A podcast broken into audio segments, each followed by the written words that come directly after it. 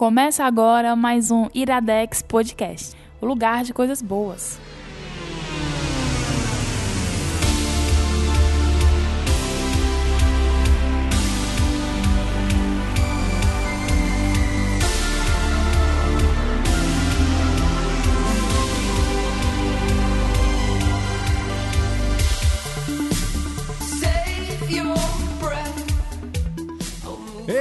Está começando mais um Iradex Podcast.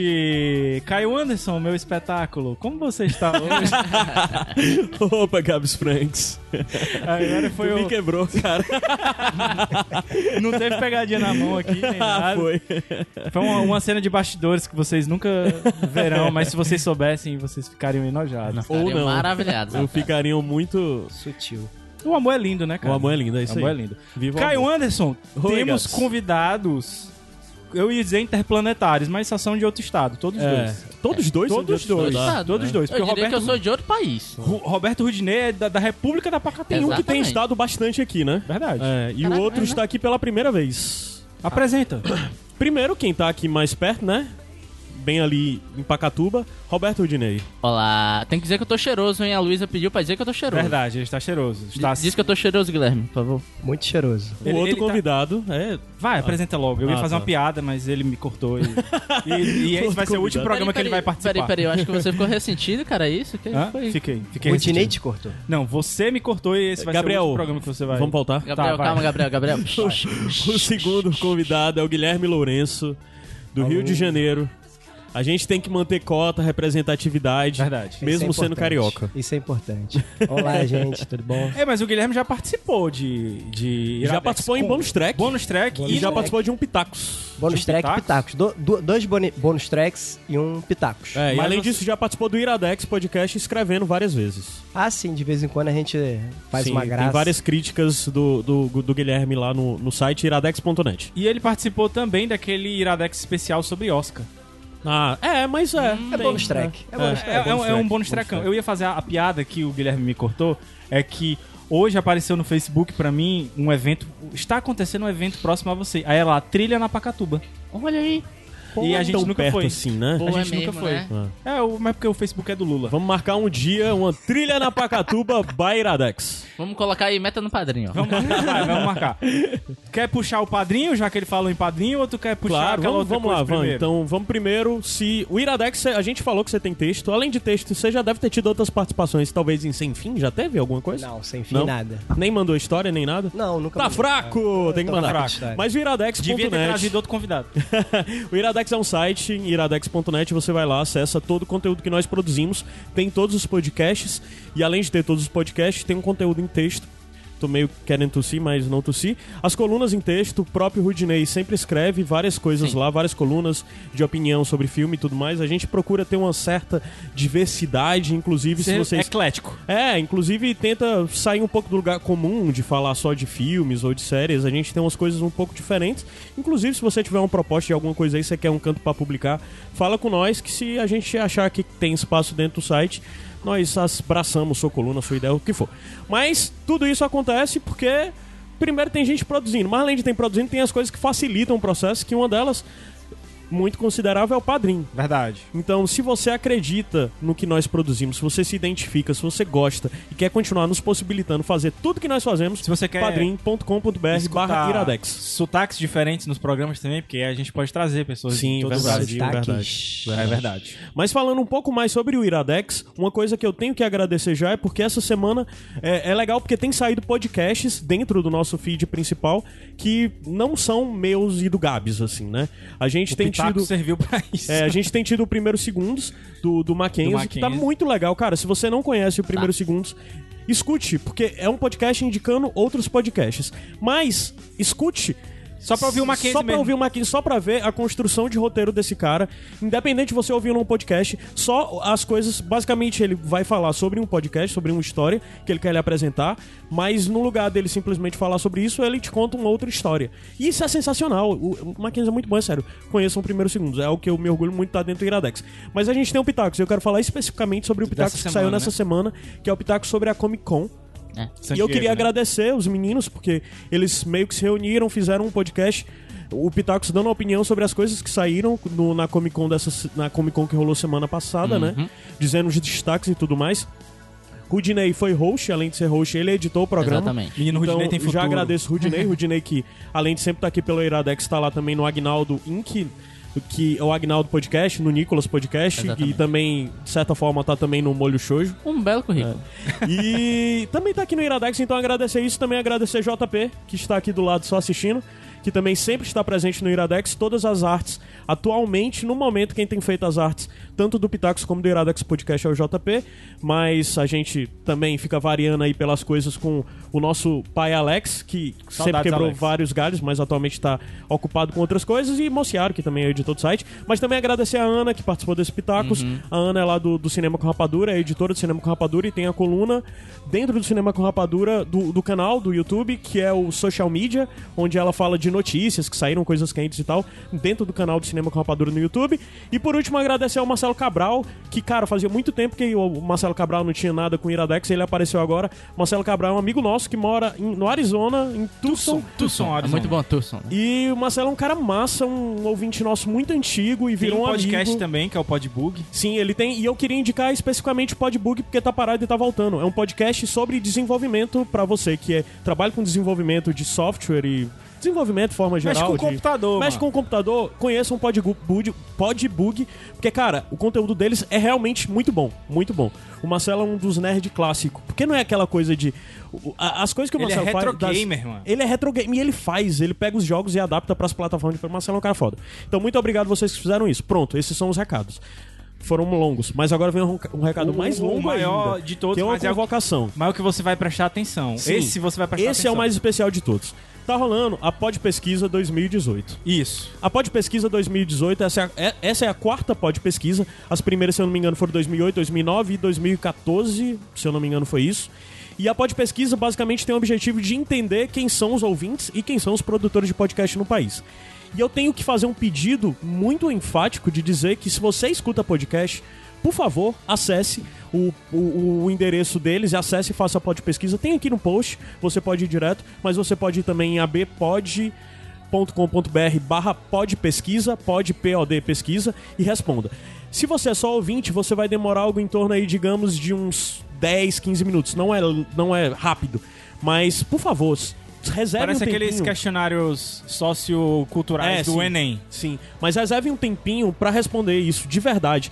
Por que isso é tão importante? Porque basicamente é, a gente que produz podcast tem uma grande deficiência diante de outras pessoas que produzem conteúdo em outras mídias, como por exemplo quem produz texto dentro de um site que tem as métricas todas do Google, ou quem faz vídeo no YouTube, que sabe que quem faz vídeo Vê no as YouTube estatísticas sabe todas tal, as tudo. estatísticas do momento onde as pessoas estão ouvindo, de onde são, escutam até que momento e tudo mais. Em podcast a gente não consegue ter acesso a isso, mesmo com os nossos servidores pagos, que dão algumas estatísticas, mas é muito limitado. E a Pod Pesquisa apresenta um panorama muito completo de quem é o ouvinte de podcast no país, de uma forma geral. De quais são as regiões que mais escutam, de onde que eles vêm, qual o poder aquisitivo dessas pessoas, o que é que eles se interessam ou não. E, e, e a Pod Pesquisa é muito interessante para, de certa forma, dar um norte pra quem produz podcast, pra gente ter um feedback, algo estatístico um pouco mais aprofundado. Então, assim, é realmente muito importante. E esse ano a Pod Pesquisa ainda tá maior, porque ela é feita pela, pela a Associação Brasileira de Podcasters, que junto com a CBN, a Rádio Isso. CBN. E tá muito massa você ligar a CBN e ver a CBN dando uma, uma notícia de acesse o endereço e dizendo pra responder a pod pesquisa. Muito legal você ver um rádio, uma rádio do tamanho da CBN apoiando essa iniciativa. Isso mostra que, cara, podcast tá de fato virando dentro desse país, tá se tornando É algo. o ano do podcast. 2018 ano do podcast no Brasil. Mas eu Agora- te- a gente tem um, um pedido especial mesmo pra fazer, porque Sim, tem um momento que você vai ter que indicar Pronto. cinco podcasts que você escuta. Sim. Então a gente pede, se você gosta do Iradex e tal, que você coloque lá, não só pra gente aparecer nas estatísticas, mas também porque dessa forma as estatísticas voltam pra gente e a Exato. gente tem como saber as informações dos nossos ouvintes. É, porque uma das coisas é que você responde a pod pesquisa e os, os resultados são abertos. Então a gente vai ter um grande geral. panorama do geral, de quem são os ouvintes podcast no Brasil. Mas tem uma hora lá que você vai escolher cinco podcasts, cinco podcasts para marcar. Se você marcar o Iradex especificamente, a gente vai receber a gente além de receber as estatísticas Gerais. de todos os ouvintes do país, a gente vai receber as estatísticas, um grupo, um subgrupo menor que são das pessoas que marcaram o Iradex. Então isso é muito bom pra gente, porque de certa forma nos poupa o trabalho de nós termos que criar uma nova pesquisa pra entender disso. Então, além de você responder a pod pesquisa, se você puder marcar o Iradex Podcast lá dentre as suas cinco opções que você tem, nos ajuda bastante. Realmente nos ajuda muito. Em 2014 a gente recebeu esses dados e esses dados foram muito bons pra gente fazer nosso Media Kit e, E pra gente definir algumas coisas, projetar. inclusive, E, e agora a gente tá num momento que isso vem muito a calhar, porque o Iradex sempre procura estar em mudança e tudo mais. E esse é um momento que os dados da pod pesquisa vão ser muito importantes pra gente. Então, por favor, é isso. Responda a pod pesquisa e, se possível, marquem o Iradex. Só pra explicar um pouco melhor, se assim, você quer falar. Se você quer falar sobre o Sem Fim, ou sobre o Primeiro Segundos, ou sobre o Pitacos, pra tudo isso, bote Iradex Podcast, porque são todos que estão dentro do feed. Se você quiser falar sobre Sete Reinos especificamente, você pode botar Sete Reinos lá. Mas Sete Reinos tá parado, então manda seus dados pra gente pro Iradex Podcast. é Resumindo, melhor. bota só o Iradex Podcast. É, e do mesmo jeito, se você quiser botar o HQ Sem Roteiro, se você escuta o HQ, o HQ Sem Roteiro, que é um podcast da RIPA aqui, do PJ, bota lá o HQ Sem Roteiro, que também isso vai ser muito bom pro PJ, porque ele vai receber algo bem específico. Porque assim, a base de assinantes do HQ Sem Roteiro não é Não é a mesma. tão similar à nossa aqui do Iradex Podcast, tanto é que são feeds separados. Então, assim, ajude, ajudem a RIPA, que é a rede Iradex de produções associadas, ajudem todos esses podcasts, e eu dei o recado longo, mas é porque realmente isso é importante, pessoal. Pronto? Pronto, tudo isso. Caio Anderson, é o seguinte. Nós estamos no programa 180. Certo. E o que é que acontece nos programas fechados?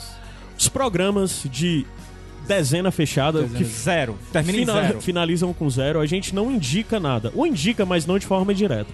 Mas os programas com zero no final, a gente faz uma pergunta e a conversa que acontece durante todo o programa gira em torno de responder essa pergunta. Você é sempre uma lembra- questão. Você lembra o primeiro programa que a gente fez isso? Cara, agora eu esqueci, mas eu sempre eu sei que foi sobre FC também. Foi o programa científica? 80. Foi sobre... E foi Foi sobre o programa o Her, 80, se a tecnologia exatamente. de Her é possível. E hoje, no programa 180, a gente volta a falar de ficção científica, mas... Caralho, 100 programas depois, que massa. mas não especificamente de uma obra só. A gente vai falar da ficção científica toda. A Então, gente- de certa forma, se você já ouviu, se você escuta o Iradex há muito tempo, você pode ser que lembre do 80. Se você não escuta, escute o 80 junto com esse programa. Sim, Era sim, diferente, ainda tá tinha o linkado. PH, o Bruno tava junto com a gente nesse é um programa, que até E hoje é um programa coração. sensacional, muito, bom. bom. Mas e vai ser provavelmente um ótimo complemento pra esse programa aqui. Exatamente. E então a gente vai tentar responder uma pergunta no, a- até o final do programa, esperamos, que é o seguinte: pra onde a ficção científica ainda vai nos levar? Sim, E aí a gente vai conversar sobre isso aí. Vamos subir a música que daqui a pouco a gente volta. massa. Pode subir nessa mesmo? Pode, os meninos estão aqui calados, já disse que perderam até a voz. Não, tamo aqui, tamo lá.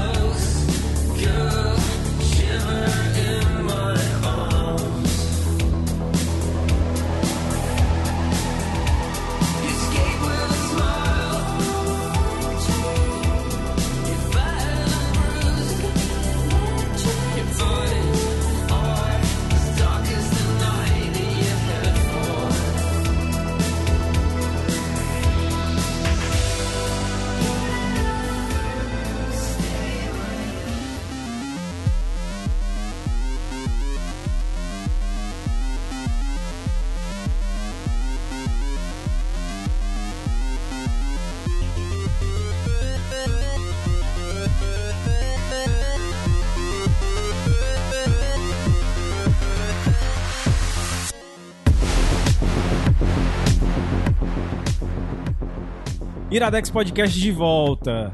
E assim, pessoal, o negócio é o seguinte: é, eu sou uma pessoa que sou obcecada por definições. Então, Certo. tipo, tudo na vida eu vou atrás de tentar descobrir a origem das coisas e tal. É mania mesmo, desde pequeno que eu tenho isso. E trabalhando em livraria, era sempre um problema muito grande que eu, que eu sentia da pessoa chegava e dizia assim: Ah, eu quero começar a ler ficção científica. Me indica um livro aí de ficção científica. E aí eu ficava me perguntando assim, tá, mas qual ficção científica ela vai querer? Aí eu chegava com uns 10 livros diferentes, cada um deles era uma ficção científica, claro, Um mas claro, um, cada um era um tipo diferente. E a pessoa ficava me perguntando, porra, mas isso tudo aqui é ficção científica? E, e, e era uma coisa que eu me perguntava, por que não, né? Então, assim, eu acho que a, a- o ponto de partida dessa, dessa nossa conversa aqui é a gente tentar. Assim, eu, eu- olha o que eu tô frisando, o tentar. É, Ousado. definir de alguma forma o que a gente entende por ficção científica. Se a gente Sim. vai responder uma pergunta sobre ela, a gente tem que meio que tentar dizer o que a gente entende por ser ela. Alguém quer se arriscar? a- Posso tentar a começar? tentar? Então- vai então lá. Roberto Rudner. Cara, então é o seguinte, quando o Gabriel me chamou, eu fiz uma velha pesquisa no Google. Wikipédia. Não, foi dessa vez foi no Google Acadêmico. Eu acabei caindo numa. É, eu, eu- eu- eu tô todo pesquisador. É doutor. Enfim, e eu acabei caindo num artigo que tava tentando falar sobre é, é, a ficção científica como ferramenta de ensino. Ele tinha esse tópico de o que é, é, ficção científica, e nele traziam várias é, definições de autores consag- consagrados por isso. Tipo, tinha a definição do Asimov e tal. Eu acabei não trazendo aqui, eu esqueci. Só que é o seguinte: em toda a definição lá tinha uma palavra que ela tava lá, mesmo que implícita. sei lá, Ficção. no sino- Não. A palavra era exacerbação. Porra. Nunca Entendeu? ia pensar nisso. Também Porque não. é o seguinte, eu, Discorra sobre. eu vejo a ficção, cienti- a ficção científica como você pegar um conceito é, científico, social, pode ser, e extrapolá-lo a um nível que a gente nunca viu antes dentro da nossa sociedade e também nunca viu agora no presente. Pode ter até uma fagulha do que está acontecendo agora, mas ele é esticado vai tentando criar uma nova realidade ou um novo jogo de regras eh, que regem é, o aspecto socioeconômico ou sociocultural. Minha nossa, e é porque eu tinha colocado lá no- na, na mensagem Ah, que eu mandei pra vocês. Não vamos tornar isso aqui um papo cabeçudo. Se, se fosse acadêmico, mal, não tinha nem mal, que ter me mal. chamado. Não era pra aqui. não, mas é socioeconômico porque Eu tô frescando, mas. o jeito né, da economia e sociocultural porque se, um conce- se esse conceito muda as regras, vai mudar o jeito que a gente é, enxerga as coisas, o jeito que a gente se relaciona. Eu acho massa isso, um das. Eu pesquei algumas coisas que tu falou aí que batem muito com um conceito que eu já tinha até falado aqui muitas vezes no Iradex, do que eu achava que era ficção científica. Que inclusive eu até mudei esse conceito, vou falar um pouquinho mais pra frente. Mas eu mudei depois que eu li aquele livro que Sim. inclusive a gente indica bastante A a, partir de agora. história. A verdadeira história da ficção científica, né? Do Adam Roberts. É um calhamaço, mas é um livro. Tu quer falar um pouquinho dele, eh, Guilherme? Não, pode. pode. E, e, e, e é um livraço, assim, e eu indico demais.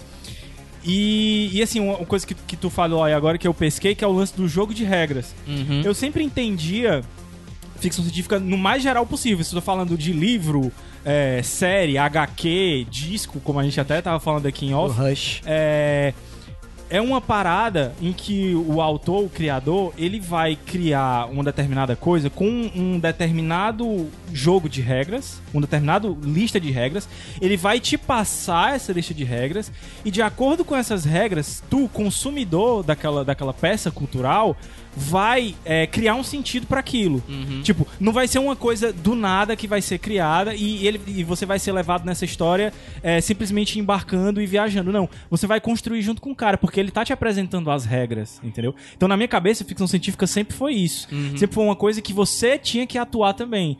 Tanto é que eu tenho um, um toque de leitura, vamos dizer assim. Eu nunca leio o mesmo estilo de livro, tipo assim, dois livros seguidos. Por exemplo, se eu tô lendo um- um- uma fantasia agora, eu não vou ler uma fantasia depois, pra não cansar. E a ficção científica eu tenho que dar um bom tempo pra, pra, pra pegar outra obra, porque eu preciso pensar sobre aquilo. Verdade. Então é sempre uma coisa que. é- é, e aí eu pego a outra palavrinha que tu, que tu falou, que é o lance de. é, tu falou que é exacerbação? Extra, é exacerbação. É porque é uma coisa que é, é, é muito over, cara. É um negócio que é sempre muito acima, é muito grande, assim. Você tem que dar uma sentada, dar uma parada pra poder entender. Eu, é, é, eu sempre pensei na ficção científica desse jeito. É, tu, Guilherme, tu. Assim, pra mim é sempre difícil definir as coisas. Nem sempre tudo é tão simples. Na verdade, a maioria das, das vezes, Não é nada é simples, né? simples. né? Principalmente pra você determinar o que é um gênero que não é só literário, né? Sim, que é uma sim. coisa que hoje em dia ele é muito mais, como tá dito no livro, ele é muito mais visual Sim, do sim. que um, do que em textos. Mas voltando à pergunta, o que eu entendo por ficção científica é uma coisa quase infantil. Para mim, a minha definição é quase infantil. Tem que ter ciência, uma coisa assim tão óbvia. Mas assim, a ficção científica que me agrada, por exemplo, ela não, não tá tão ligada. Ela tá ligada a, a esse exacerbação, né? É de palavra difícil. Gostou, A né? gente vai usar essa É. palavra. E, Porque- mas pra mim, aí que eu fui, fui perceber que dentro da ficção científica, óbvio, tem subgêneros, Sim, né? sim. Aí eu fui perceber, aí que eu parei pra refletir que a, a ficção científica que eu gosto, que eu entendia como a boa, entre aspas, ficção científica, seria aquela que teria sempre um por trás dela. E não por trás explicando, por exemplo, um pedaço histórico do que seria a nossa realidade, né? Que entendemos como mundo real. Mas assim, sempre com alguma coisa assim, ou transcendendo, até às vezes por uma parte espiritual, pegando aí gravidade, duna, Aham. e, e, e, e e em, é, em contraposto a coisas mais co- concretas. E às vezes Materiais, até, né? até muito superficiais, como guerra de lasers e bombas nucleares, etc. É, o, o- a gente ainda vai falar no, no segundo bloco mais como a ficção científica toca a gente, mas é importante esse, esse momento inicial porque muita gente às vezes chega pra falar e tal é, e pergunta, mas tudo não é ficção? Tudo não é uma coisa só? A própria palavra ficção, ela já traz um, um- um lance que é, se você for parar pra pensar, é mentira. Sim. Tipo, tem uma É. definição muito boa da Ursula Le Guin, que ela, uma escritora sensacional, que inclusive faleceu esse ano, é, escreveu A Mão Esquerda da Escuridão e tudo. E, e ela diz o seguinte, ó, o papel do escritor ou do autor de ficção científica é mentir. E na verdade, o, o papel do autor de ficção é mentir, entendeu? Você tá contando uma mentira. Talvez o que mude e que aí entre, ah, isso aqui é fantasia ou isso aqui é ficção científica, é Esse no é que é embasada essa mentira. Sim. Uhum. Entendeu? Sim. E aí é legal tu ter falado que, é, que pra ti, pra ser ficção científica, tem que ter ciência. E é uma coisa que, que eu me peguei, por exemplo, lendo o, o livro também, o A Verdadeira História, que eu nunca tinha parado pra pensar. Que muita gente, na verdade, quando fala de ficção científica, tá falando é de ficção tecnológica. Tecnológico. Que pra ser ficção científica tem que ter robô, tem que ter laser, tem que ter tecnologia. Pelo menos uma locomotiva muito. Pois é, e não necessariamente é isso. Eu Por exemplo, a gente- como tu falou, Rude, pode ser uma questão social, entendeu? Por exemplo, o 1984, que é um livro clássico de Sim. ficção científica, que uma vez eu quase apanhei na livraria, porque eu disse que era ficção científica. Uai, mas é. Mas, Mas é. é. E, e- e ele praticamente não tem tecnologia. Assim, ele tem aquela questão do, da, da- da- do Big Brother, né? Das gravações e tal, mas ele é muito mais voltado pro social. Ele é Sim. muito mais uma utopia ou uma distopia. Então, assim, o, o que a gente não pode cair na armadilha é de que ficção científica tem que ter viagem espacial. Tem que ter laser. Tem que ter laser ou tem que ter robô. A maioria das coisas que chegam pra gente, a- a- na verdade, a maioria das coisas que são produzidas tá dentro desse nicho. Fala lá, É Rudy. porque eu, eu- é, pegando até o que tu falou um pouquinho, que o, o Guilherme falou, do lance, ele falou do algo mais material, mais palpável e depois algo mais, tipo, é, Transcendental, transcendental, espiritual. abstrato. Mas, cara, assim, ó, vamos supor, em todo é, avanço tecnológico, todo avanço tecnológico gigante, se você for pensar numa, agora puxando para um lado da ficção científica, é, na, na nossa vida, na nossa história, todo avanço tecnológico mudou todos os aspectos da nossa vida. Sei lá, vamos pegar a. Você, ensino médio lá, Revolução Industrial. Uhum. Se, se você pegar o cerne do que, que foi a, a Revolução Industrial, é, sei lá, você mudou o modo de produção da indústria, certo? E aí a questão, as questões trabalhistas já Exa- mudaram exa- também. exatamente. E disso, cara, se derivou um, um total replanejamento de como a gente vive em, uma cidade, porque começou a vir mais gente pros centros, Uhum. gente do, do- do- do- do- mais do- dos interiores do- dos países começaram a se acumular ali de volta. Nas capitais Essa- exatamente. Esse, esse acúmulo de gente mudou o como as pessoas vão se socializar. Antigamente você estava na fazenda, agora você tá lá grudado com várias pessoas. E tipo, e disso começou a nascer doença nova, Aham. que antes a gente não se preocupava tanto. E por nascer doenças novas, a gente teve que é, evoluir a medicina. Tu que é mais dessa área, eu tô falando uma merda? Não, não. Viu? E disso, cara, começou a, a ter várias outras preocupações do ser humano que até então a gente não tinha. Até tipo, cara, é, a Revolução Industrial foi basicamente a gente começou a se preocupar com coisas como a depressão, cara. E é, e é interessante tu ter falado isso, porque aí a gente fala de um, de um acontecimento histórico, né? Revolução Industrial. E, e o, o, o que eu percebo muito isso, até na minha época de faculdade, é que principalmente nas ciências humanas, pouco se pensa em é, não, não é questão de probabilidade, mas é tipo pensar em, em- em coisas que podem acontecer mais pra frente. Eu sou da área do direito e assim, eu ficava puto no direito porque a gente tinha mania na época de estudar as coisas quando elas aconteciam e, tipo, fazer as coisas literalmente nas coxas. É por isso que tem tanta lei por aí que tem nome de artista ou nome de gente famosa e tal, porque só, só o pessoal só se preocupa em ir atrás dessas coisas quando os fatos sociais acontecem com gente importante. Então, geralmente se associa esses nomes aí. Eu lembro de ter lido um livro na época que era um livro da década de 50, de um cara que. eh, Acho que era Thomas Schelling o nome do cara, que ganhou o Nobel de Economia e tal. E ele falava como é importante a gente tentar pensar, fazer esses experimentos mentais, sabe? Que podem mudar muito o jeito da gente encarar a sociedade e a vida. No livro, ele, ele, ele falava assim, ó, basta a gente pensar numa coisinha, ó, numa coisinha pequena, isso em 1950, tá?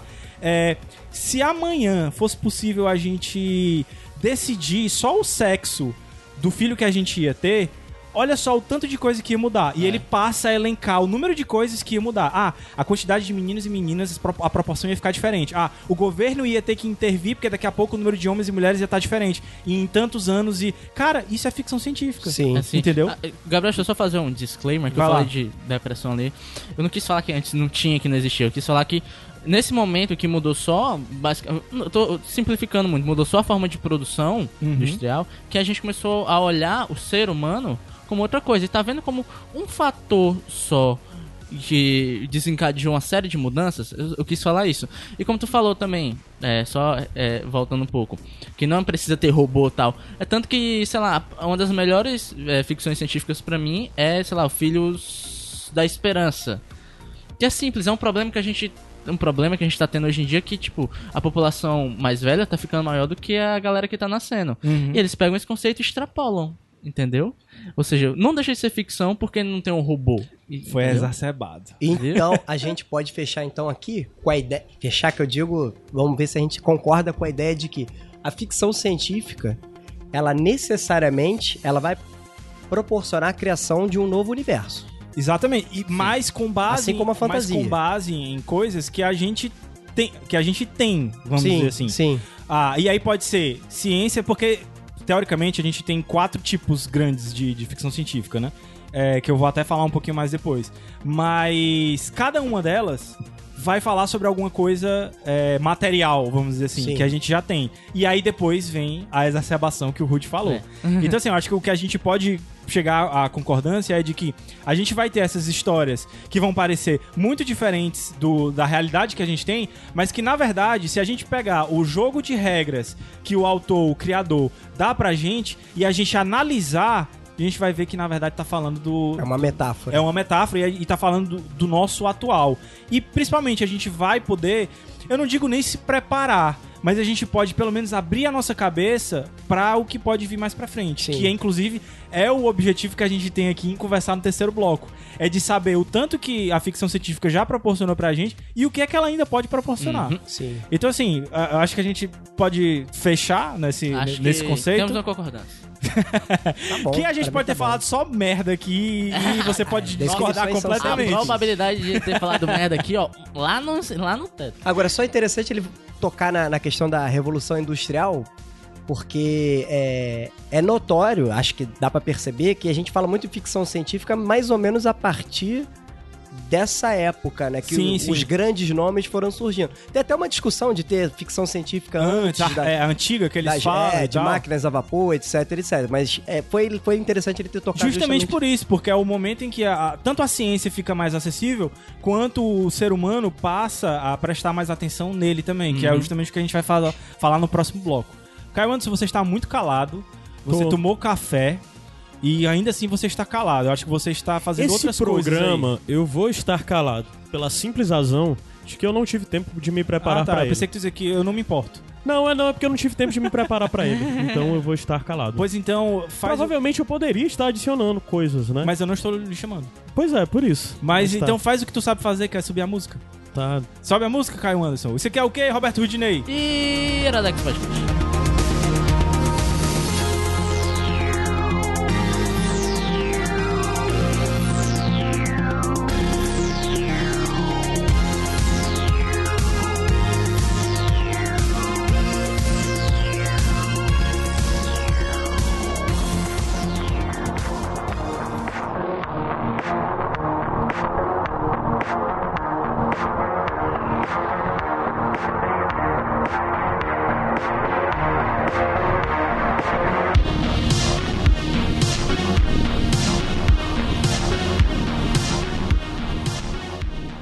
Iradex Podcast de volta.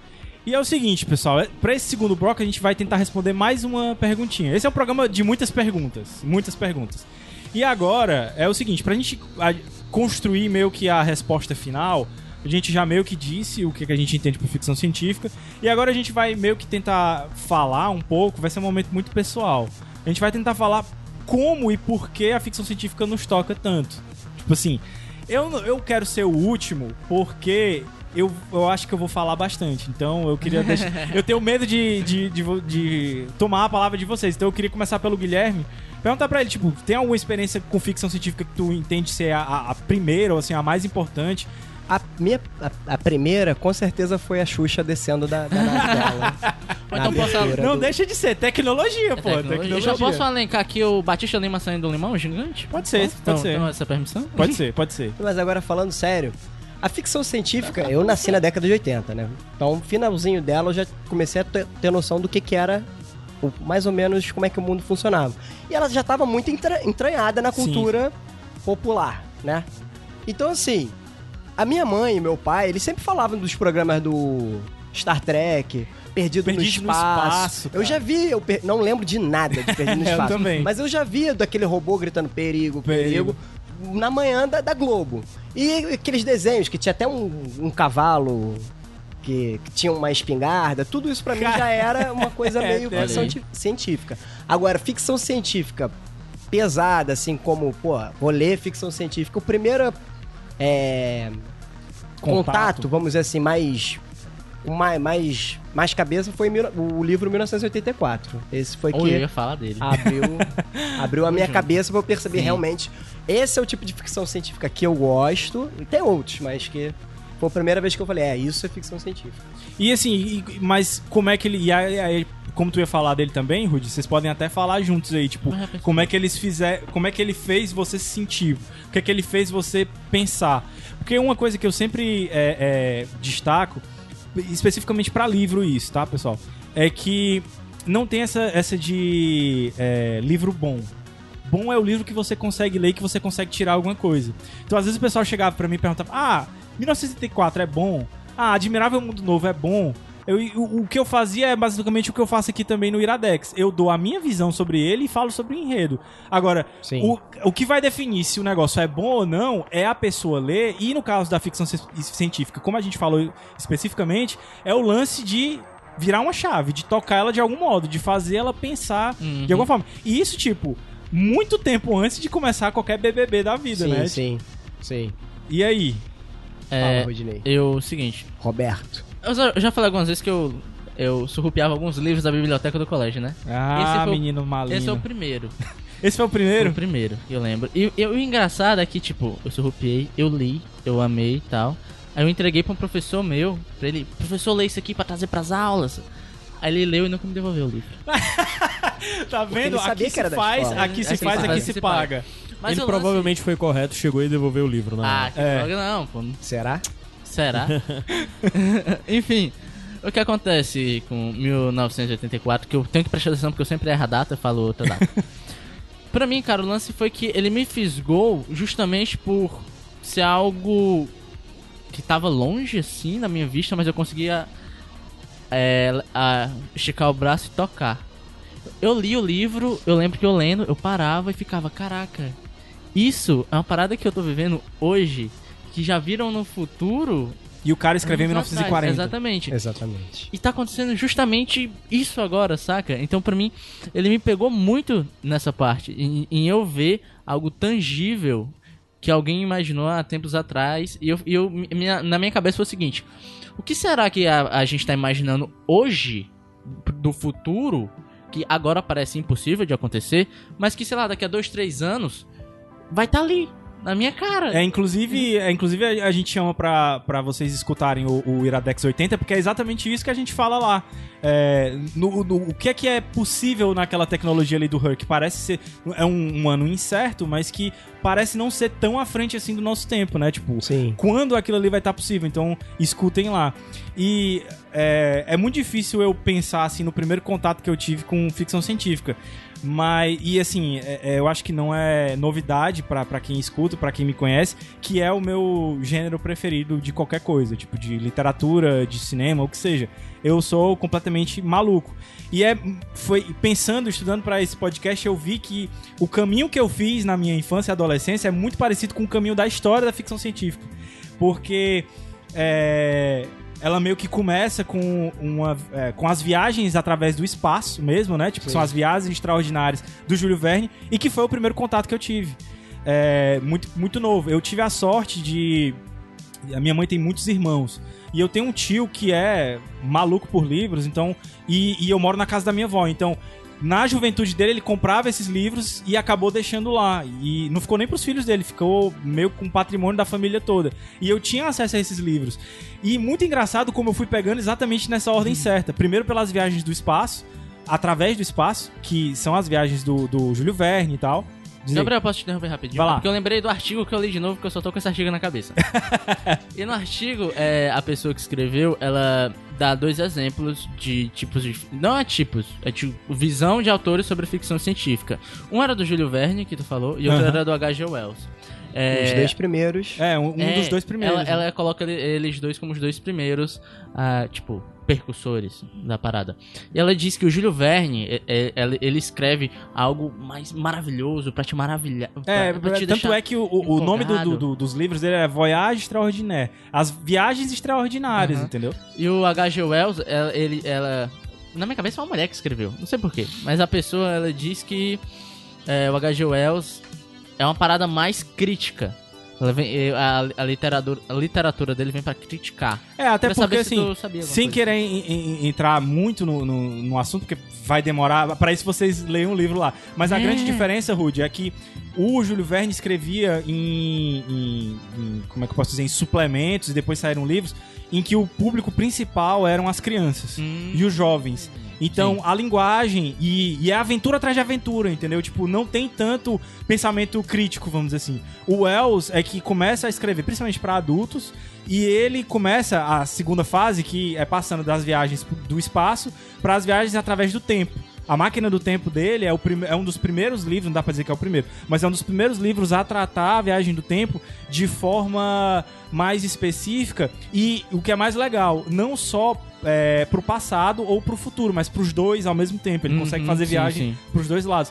Então talvez essa seja a grande diferença. E foi justamente o, a- o segmento literário que eu peguei logo depois. Eu passei pros livros do H.G. Wells. É, o Homem Invisível, Guerra dos Mundos e tal. E aí, depois foi aonde eu me encontrei realmente na ficção científica, como tu falou, Guilherme. O que tu gosta é esse tipo do 1974 e tal. No meu caso, é o terceiro tipo, que é a, a ficção científica tecnológica, que é onde entra é, os robôs do Asimov, onde entra Arthur C. Clarke. E é, na verdade, onde a maior parte da ficção científica é escrita. Sim. O último tipo, vamos dizer assim, é, a última categoria, é, que dentro dessas categorias existem muitos. O steampunk tá dentro dessas categorias, o cyberpunk tá dentro da tecnológica e tal. E o último que seriam as, as sociais, que aí é distopia, utopia, que é onde entra o 1984. Jogos vorazes. Jogos vorazes, Jogos exatamente. Que é vorazes. uma- meio que uma mistura. E não necessariamente uma obra vai estar em uma só dessas categorias. Elas estão se misturando, isso não é uma coisa fechada. Mas foi muito legal como eu fiz essa, essa, essa, essa viagem, vamos dizer assim, esse crescimento.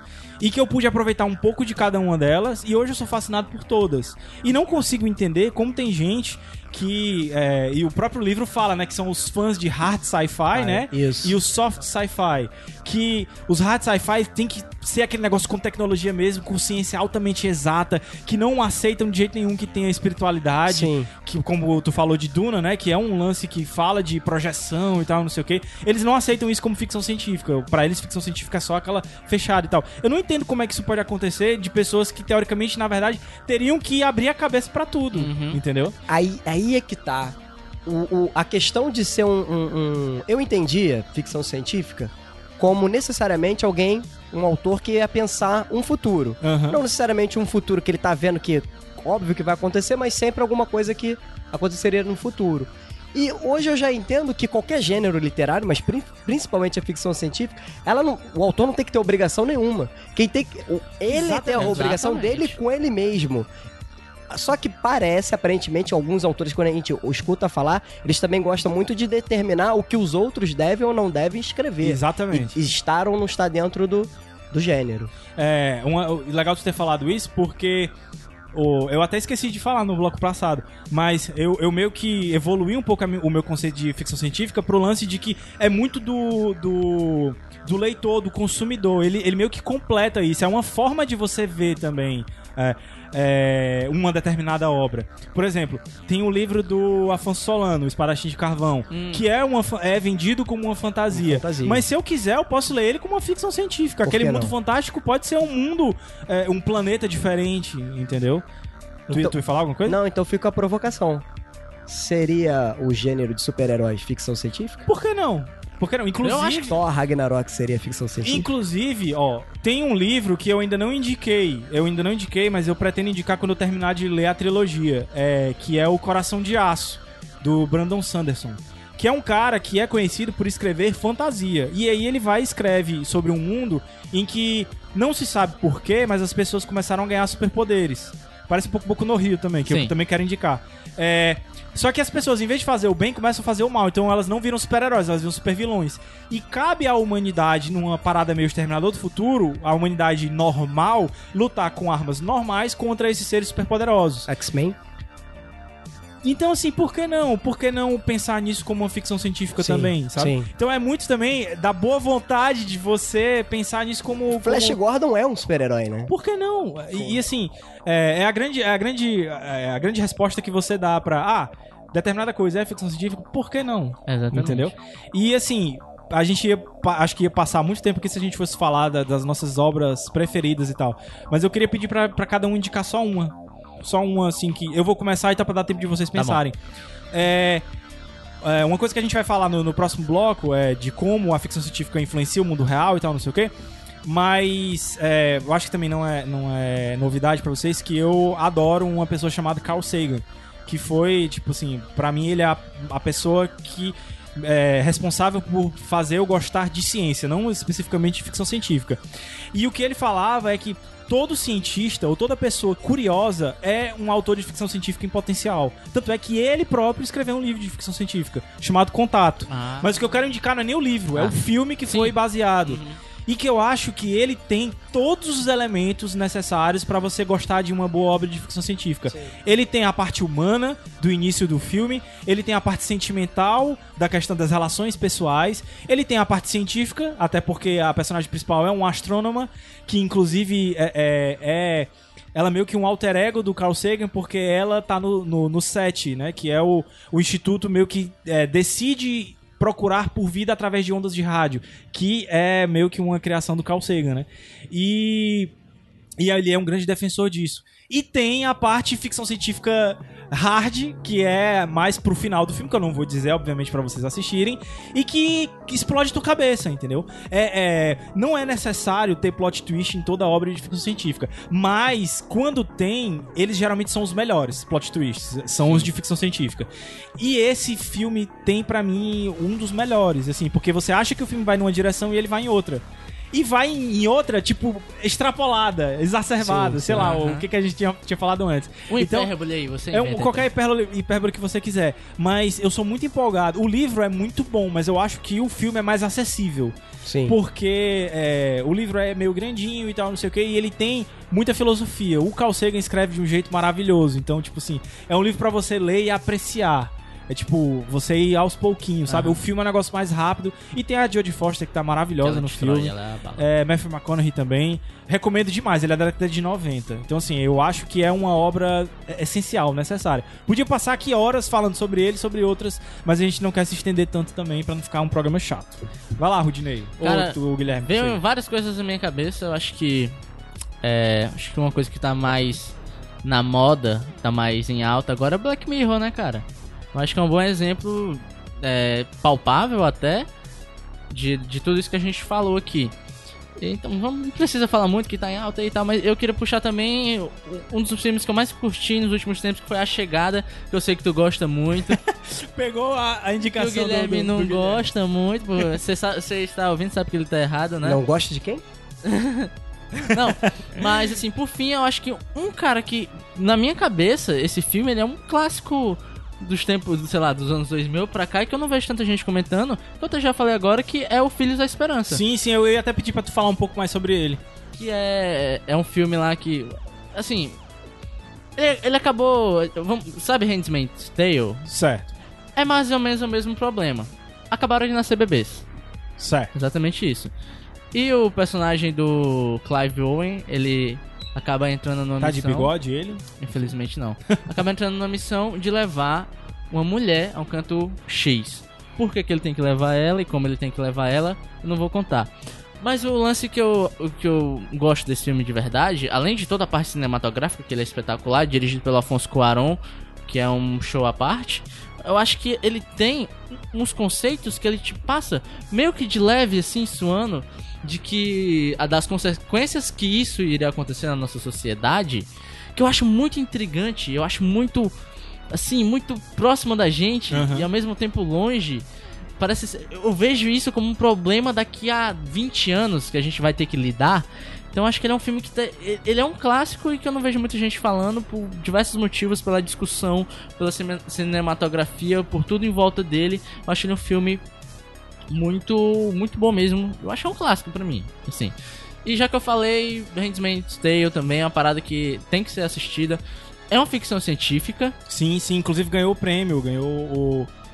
é, o Arthur C. Clarke, o prêmio Arthur C. Clarke, é um prêmio importantíssimo de ficção científica. É, o livro, eu não sei do livro, eu sei que tu leu certo. Sim, sim, é. O, o- era do livro que eu tava falando, É. não dá certo. Mas a série tá aí, cara, eu acho que é uma parada que tem que ser vista mais uma vez. É uma ficção científica que vai puxar pro lado do social, pro lado pessoal e pro lado cultural da gente. Então é isso aí. Acho que tá bom, né? É, e tu, Guilherme?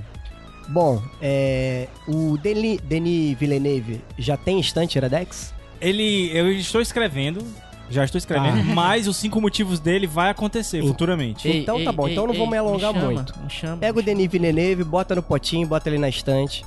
Porque ele com A Chegada, pra mim, nos últimos tempos, A Chegada e a gravi- e Gravidade foram que Que é mexeram, do, do, do Quaron, né? Isso, Gravidade é do Quaron.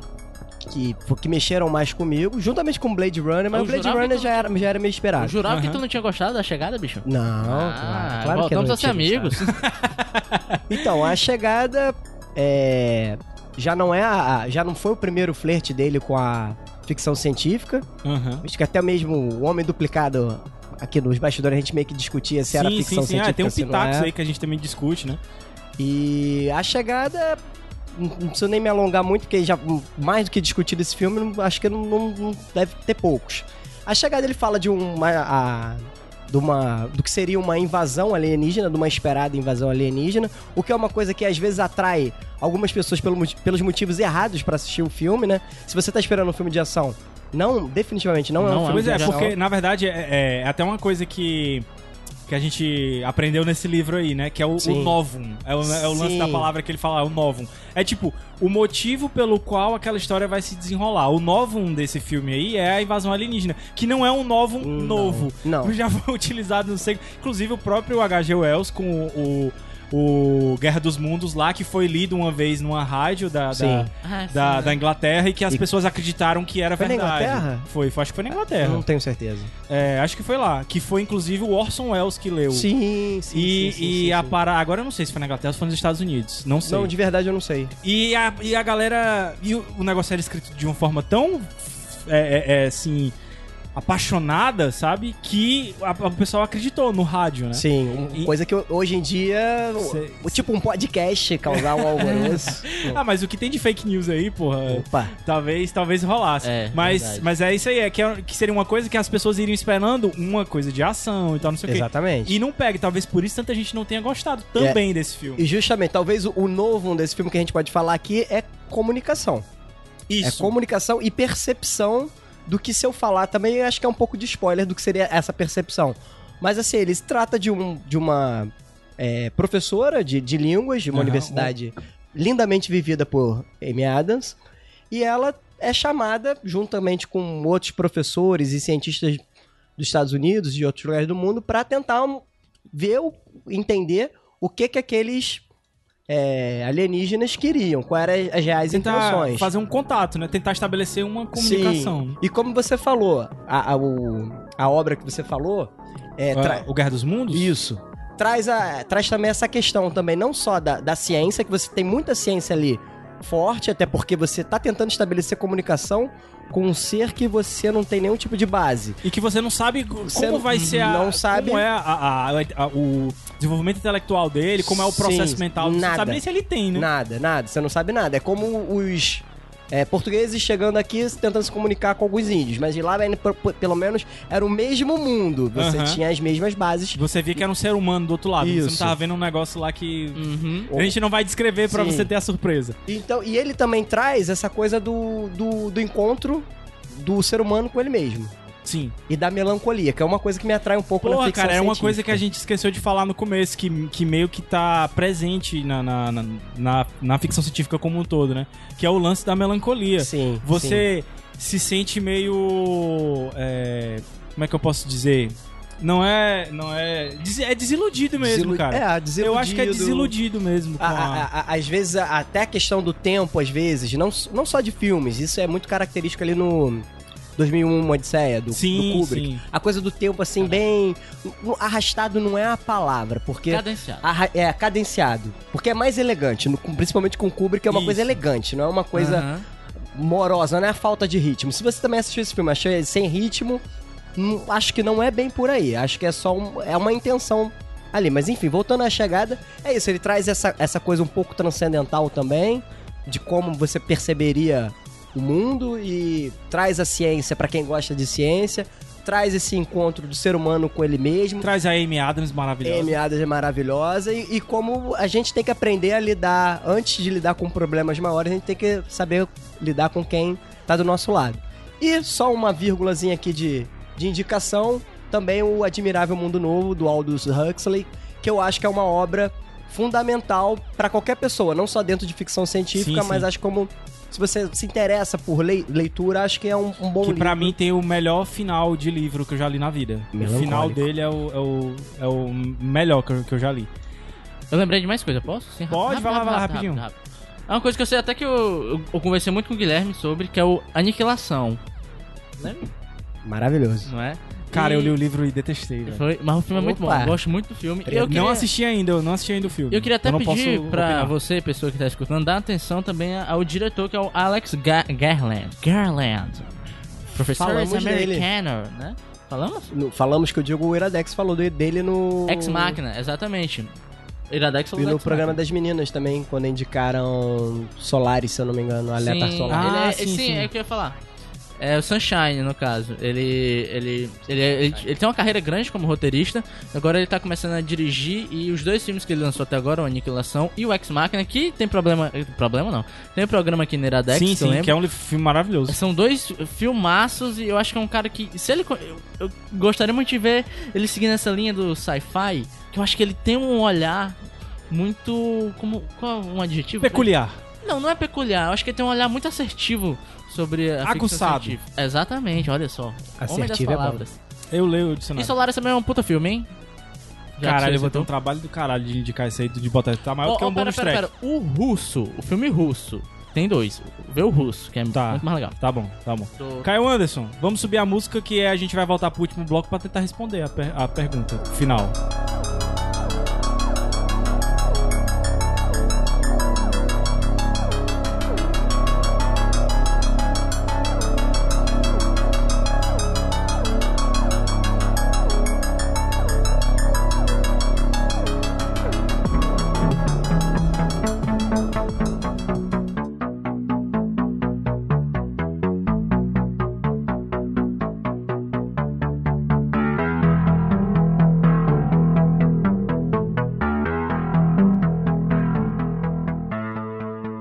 Iradex Podcast de volta. E volta. Pessoal, é o seguinte. Então agora chegou a hora da gente meio que tentar responder aquela pergunta. Para onde a ficção científica ainda vai nos levar? Essa pergunta, ela, ela é meio que, que dá dois sentidos. O primeiro deles é, como a gente falou, a ficção científica ela influencia muito o que a gente vive, né? Então não é à toa que muitas coisas a gente vê, é, do próprio 1984, Admirável Mundo Novo, a gente vê que elas se tornaram. Não necessariamente por causa desses livros, mas eles meio que se anteciparam a isso. Eles viram meio que uma tendência do que poderia acontecer. Então tem esse sentido dessa pergunta. Ah, O outro sentido é de o que a gente ainda pode esperar de ficção científica. Tipo, o- é, qual o tipo de enredo que a gente ainda pode pensar. Naquele livro lá que a gente estava lendo, A Verdadeira História da Ficção Científica, ele até coloca como um capítulo lá de ficção científica no século XXI. Tipo, quais são os temas que estão surgindo muito agora. Que é um- uma parada que eu tenho pensado muito. Que é o seguinte. As histórias, elas geralmente são contadas é, em ciclos, né? Tipo, você tem o ciclo do, do homem querendo primeiro sair da cidade dele, ou sair do, do país dele, o que seja, e aí vem as- a questão das viagens extraordinárias do Júlio Verne. Depois, quando o, o Globo acaba sendo todo conhecido, ou a gente acha Sim. que ele é todo conhecido, o Globo, viu? Eu falei Globo, não falei de Terra plana. Global. Pra, pra ficar só. bem, pra ficar bem é, específico. É, depois, quando a- já tá tudo conhecido, ele começa a querer viajar pra fora, Pra fora. pro espaço. Então, aí vem o ciclo das histórias sobre espaço. Quando o espaço não é mais o limite, porque teoricamente você já conseguiu chegar em todo canto, começa a entrar dentro do ser humano. E quando o ser humano já, é, já foi muito explorado, que você acha que já teve todos os, os plots, você começa a ter a, a grande questão, não de olhar mais pra dentro de si, mas tentar ver é, se existe a possibilidade de você encontrar algo, algo semelhante a você, tipo, consciência, em outros lugares. E aí vem as grandes ficções científicas que a gente tá tendo aí agora, de questão de mundo virtual, Matrix, o próprio, nos últimos 20 anos aí, é, Matrix, e essa questão do mundo virtual. Então, tipo, é, o que que vocês imaginam que ainda pode vir de ficção científica que realmente vocês gostariam de ver? Eu, por exemplo, não aguento mais ver é, distopia. Eu não aguento mais ver distopia, não aguento ver mais mundo pós-apocalíptico. Eu, eu, tipo, já entro com o pé atrás em histórias assim. Tem que ter alguma coisa a mais ali pra mim. Atualmente, o que tem me atraído mais, inclusive até indiquei um livro aqui que foi o Encarcerados, algum, alguns programas atrás. O que realmente tá me atraindo mais é essa parada de, de tentar encontrar consciência em outros locais. Tipo, um sistema de computador tem consciência, essas paradas mais psicodélicas mesmo. Atualmente é o que tem, é o que tem me, me atraído mais. Vocês também estão de saco cheio de. de de Cara, agora eu vou me meter. Vai lá. Aí, garoto. Olha É aí. porque, na verdade, toda essa função dentro dessa proposta que, na verdade, quando o Gabriel fez, eu que. É, minha ideia era incluir essa provocação que eu vou trazer agora, que, na verdade, qual a relevância de ficção científica e como ela pode ser interessante se a gente já vive no mundo que vive, onde boa parte dessas coisas de ficção científica são difíceis. Não tem carro da gente- voador. Não tem carro voador ainda. Na verdade, já existem protótipos. Não, não- ah, é. Eu ia dizer, não existe hoverboard, mas já existe protótipo também. Pois é, a, a gente vive num mundo hoje em dia onde todas as coisas de extrapolações tecnológicas são estão a um passo da gente. Existem protótipos de quase tudo que se vê por aí de alguma forma. Até já lá. aquele negócio lá que o. Que o, o Bruno tinha falado no, no, no 80, né? Que é a geladeira que entende o teu processo nutricional e ela vai te indicar as coisas pra tu comer. e tal. É, então, diante disso, quando a gente para pra avaliar, como, como, por exemplo, hoje em dia você assiste documentários e parece que você tá assistindo um filme sobre ficção científica. Quando, por exemplo, você assiste o, o, o, o documentário lá sobre toda a questão do. ah, aquele que concorreu ao Oscar. o Icarus. Não. Que concorreu ao Oscar a questão. O Icarus, de certa forma, é isso, porque são super-humanos Sim. e as possibilidades em cima disso.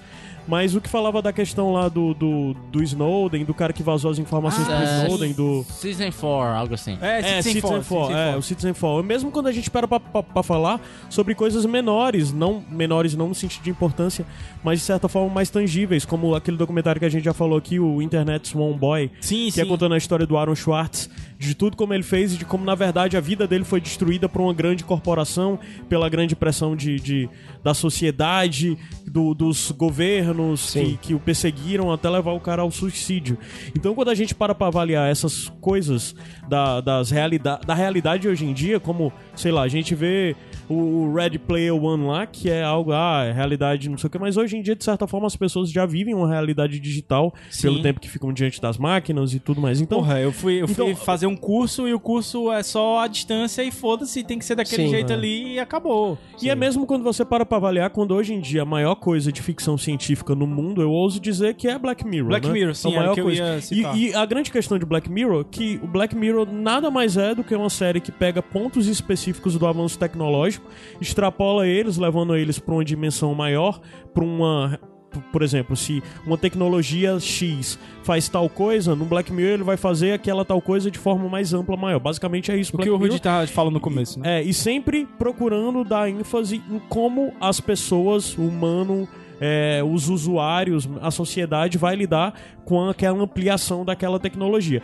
Então, hoje em dia, o que é feito de ficção científica é tangível. O que a gente vê de ficção científica é tangível. E parece que ficções científicas como Duna, sei lá, de outros planetas, outras não sei o que e tal, não tem mais o espaço que tinha. Sabe? Cara, eu não acho são que- mais interessantes como já foram. Então, é, é, diante de tudo isso, eu acho que avaliar qual o caminho para possível para uma ficção científica passa muito por analisar isso, de qual é, É. o, a- o, a- o olhar hoje em dia sobre as pessoas que consomem, o que é ou não é interessante. Como tu disse, de cara, já não tenho mais saco pra distopia. Cara, pra distopia, futuro pós-apocalíptico, já deu, cara. Pronto, Tipo, e, e- mais. aí na verdade, então, talvez a questão de ficção científica seja ser cada vez mais psicológico. Sim, Mas- exatamente. Mas a questão é que a gente já vive ficções científicas psicológicas. É o que eu disse. Por exemplo, o, que foi até um documentário que a gente já indicou aqui no Iradex, que é o Internet's One Boy, né? Que é contando a história do Aaron Schwartz. Já é uma ficção científica totalmente No- psicológica. no hoje, né? No já hoje. no hoje, isso já tá acontecendo. Você avaliar o Citizen 4, já é isso, isso já tá acontecendo. Então, como que se extrapola, como que narrativas, esquema Black Mirror podem continuar relevantes e interessantes? Cara, eu acho que vai muito da, da, da- Sim, só voltando um pouquinho o que tu falou lá. Se, isso ainda. Se Duna, por exemplo, ainda seria interessante. Foi o que eu falei. Duna foi escrito na década de 60, justamente onde estava no auge do lance, do, do lance de corrida espacial. Sim. Então, tipo, você E tinha. uso de, de psicodélicos, Sim, né? Exatamente. o tempero, né? Exatamente. É, por exemplo, a época em que o Felipe K. Dick começa a escrever também. E ele fazia o- É. utilização muito boa de psicodélicos e, e psicotrópicos. E, e- então existia essa, essa curiosidade com relação a outros planetas e tal, não sei o quê. Essa curiosidade ainda existe. Tanto é que essa semana aí agora descobriram água lá em Marte, né? Água congelada e tal, não sei o quê. Olha. Mas é, talvez ela não seja tão grande quanto na década de 60, até porque hoje a gente tem bem mais dados sobre, sobre coisas que refutariam muitas coisas que eram colocadas Sim. lá no Duna, por exemplo. Então, é, eu acho que vai, o caminho tu já deu aí. É uma parada que tem que ser mais pu- puxando pro psicológico, mas é, eu não sei é até que ponto a gente pode realmente separar e dizer que o, tem que ser uma coisa completamente nova, entendeu? Tipo, eu não, não, não sei o que esperar com relação a isso. porque fica difícil imaginar uma coisa nova. É, é, é, é. Eu ia falar exatamente essa frase. Pro autor, ele ser extremamente criativo pra criar um, um, um- um mundo, não só um mundo, mas imaginar uma máquina. O jogo de regras, né, que o o tinha Exatamente. De, de máquinas, de tecnologias, que ele ainda não tem uma base, ele tem que ser um cara. Às vezes ele pode até ter ideia, mas também pra desenvolver não basta você ter ideia, você tem que ser escritor. Exatamente. né? Então é realmente é complicado a gente tentar querer adivinhar quais serão as obras relevantes. Elas Mas na verdade não é, Não, não, sim, é sim, sobre dizer Sim. quais são as re- obras relevantes, é na verdade falar sobre o que é relevante agora. É, é, não é sobre a obra relevante, é sobre que temas são, são relevantes e de forma mais individual. Não é a, a coisa de tentar prever Sim, obras. não, ao não, meu sim, ver. sim. Mas é, a- a- o ponto que eu queria chegar é, já que ele está, a gente já estava numa volta ao, ao interior, por que não uma saída? Uma saída da pessoa. Em que sentido saída? Das relações interpessoais. Não Olha, só do, do- de um ser humano contra outro ser humano, é que eu tô- não tô querendo usar a palavra homem, mas tudo bem. um ser humano é, lidando contra o ser, hum- com outro ser humano e esse ser humano lidando com essas novas tecnologias, com, prin- principalmente com a inteligência artificial, que não é também não é uma novidade na ficção científica, mas cada vez mais, visto que a, a inteligência artificial está entrando no cotidiano, né?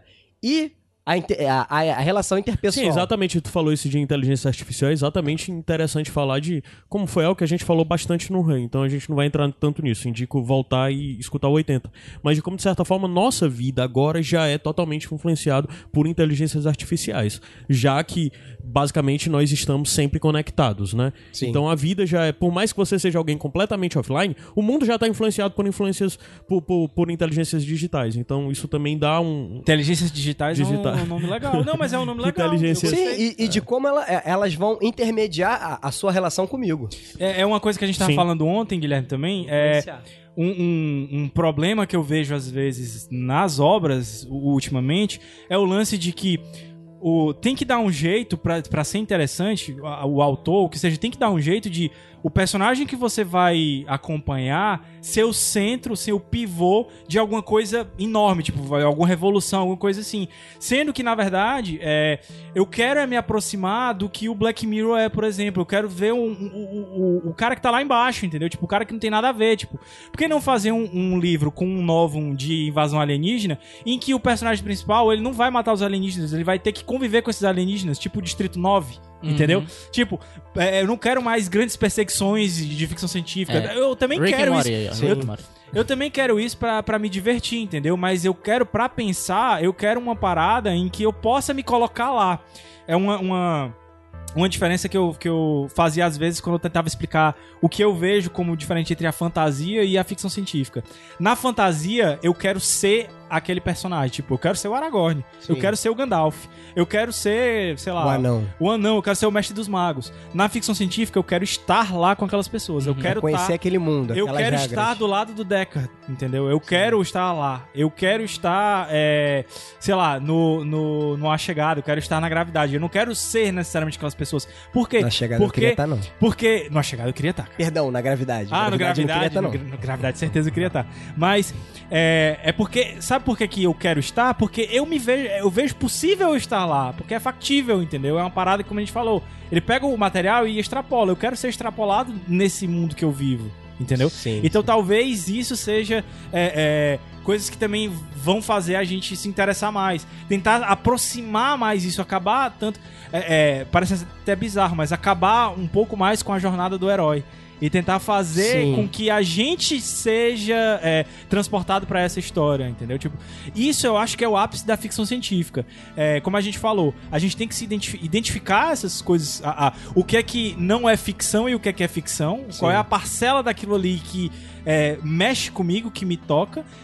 E à medida que isso for se aproximando e que a balança for ficando mais igualitária, eu acho que vai ficando mais interessante. Em resumo, tu prefere que a ficção científica continue com a tendência de estar próxima, não distante. né? Eu, eu, na verdade, eu, eu a, pra mim, a ficção científica ela tem que continuar com Denis Villeneuve. Ele, pra mim, ele tem que fazer todos os filmes vem aí. Eu, eu acho, eu acho que e vai ser do caralho. É, como eu falei, é, fica difícil pensar uma coisa nova, até porque vários limites, é, como vários limites que a gente tinha antigamente, é, acabaram caindo, né, por terra. Antigamente a gente tinha um limite de, atra- de atravessar o mar, não tem mais. A gente tinha um Sim, limite sim. que era o céu, não tem mais. Eu acho que o, o nosso limite agora é, acho que todo mundo tá concordando Talvez nisso, é voltar e olhar pra gente. Qual é o nosso limite? Uma parada que eu vejo muito é tipo, o que é, que é a minha personalidade? O que é, que é ser uma pessoa hoje em dia? Entende? É Uma discussão antiga, mas que eu acho que ela tá cada vez mais atual hoje em dia.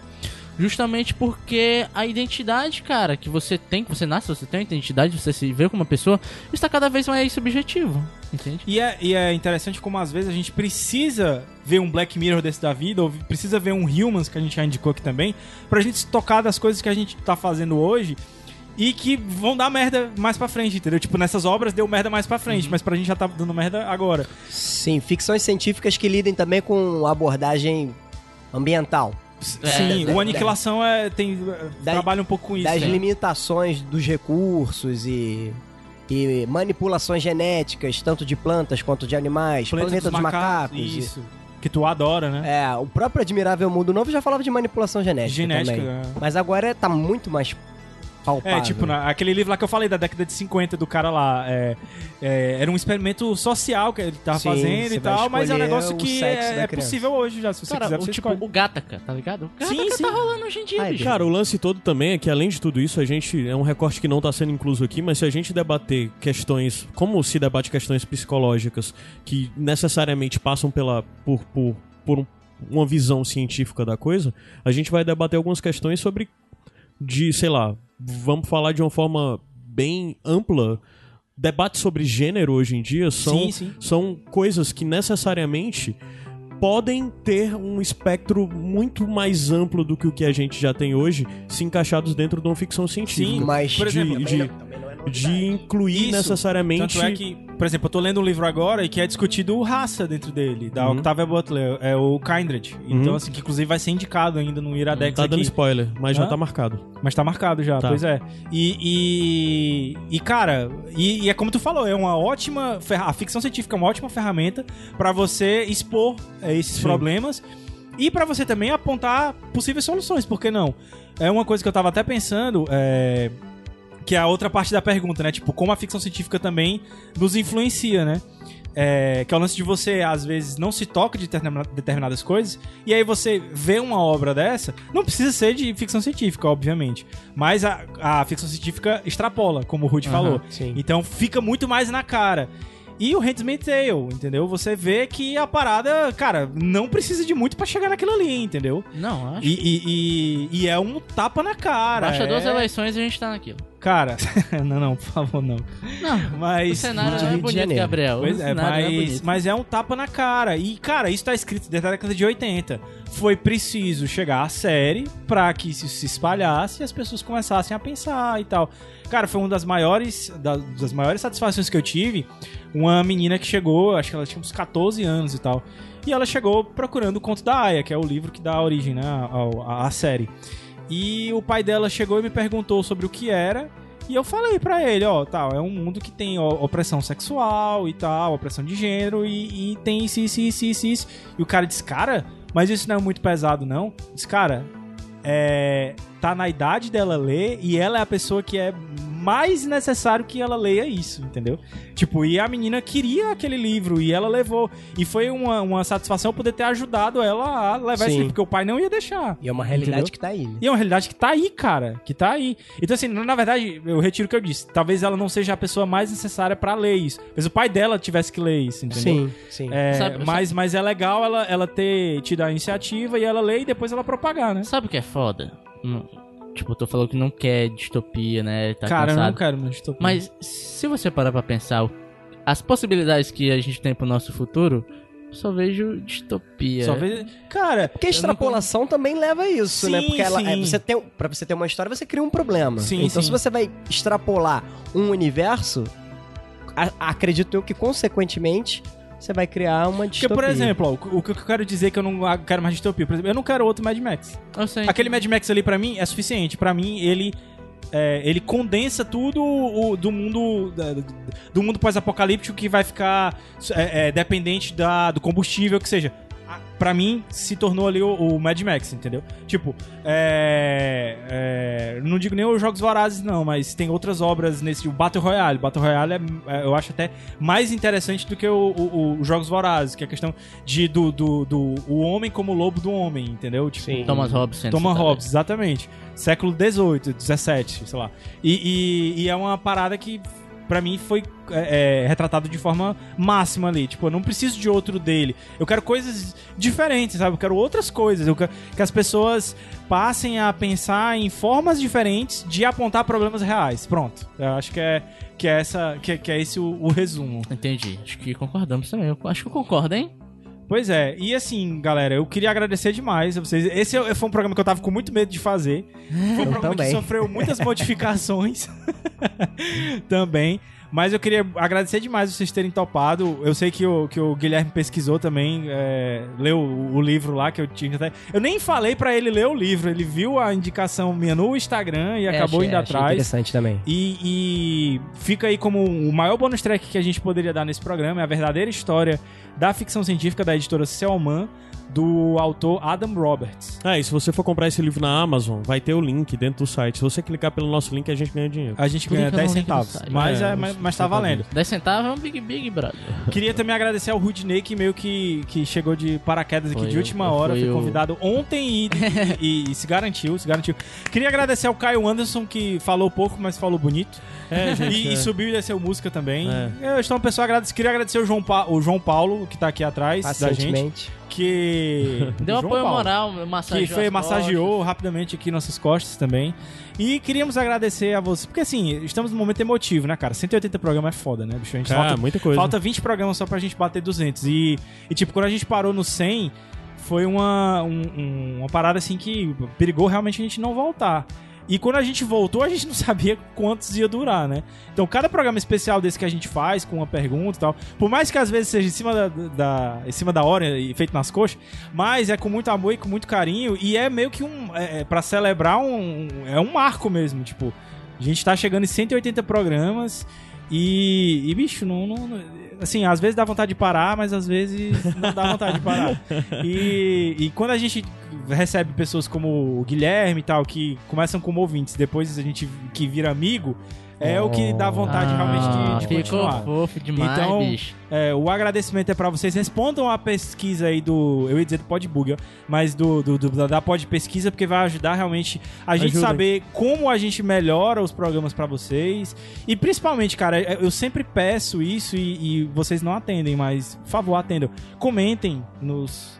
N- Não só com a gente no, no- nos grupos e tal, mas comentem no site. Sim, sim. Tá? É Porque importante. é muito bom a gente revisitar. Às vezes eu entro num, num, num programa pra linkar eles, é, quando eu vou fazer os links, e eu vejo lá os comentários e, cara, dá uma aquecidinha assim no coração e, e é Manda bom. textão. Man- manda textão. Não, não, não, se limitem só ao Mackenzie e a Adá, que, que estão sempre comentando lá e tal. Comentem todo mundo e tal, porque isso é muito bom. Até eu vou comentar esse negócio agora, só de mal. Com- comente, por favor. O Guilherme ia falar alguma coisa. Não, só agradecer também a Eu também, oportunidade. obrigado. Muito obrigado. Foi, foi uma experiência diferente. Agradecer aos padrinhos, porque a gente pôde comprar a passagem do, do- Isso. e a hospedagem do, do- do E- e- Guilherme. Paciência com sotaque. que Pagaram a tá minha acostumado meia, me aqui. deram água, É. fui bem tratado. Moreninha. Mo- Moreninha. Teve Temos moreninha também. moreninha aqui, Teve moreninha, feijão Olha verde. só.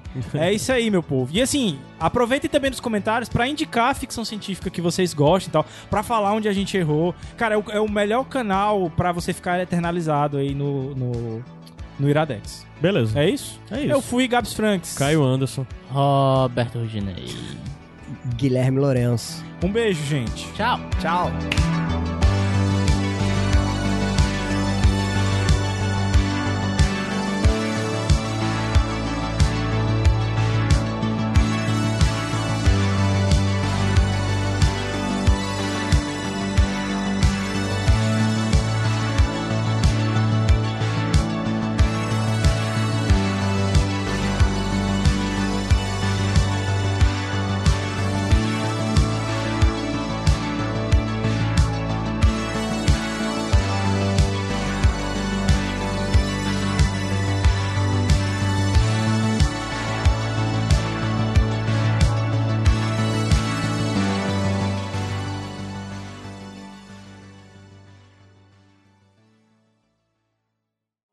Podcast editado por Caio Anderson.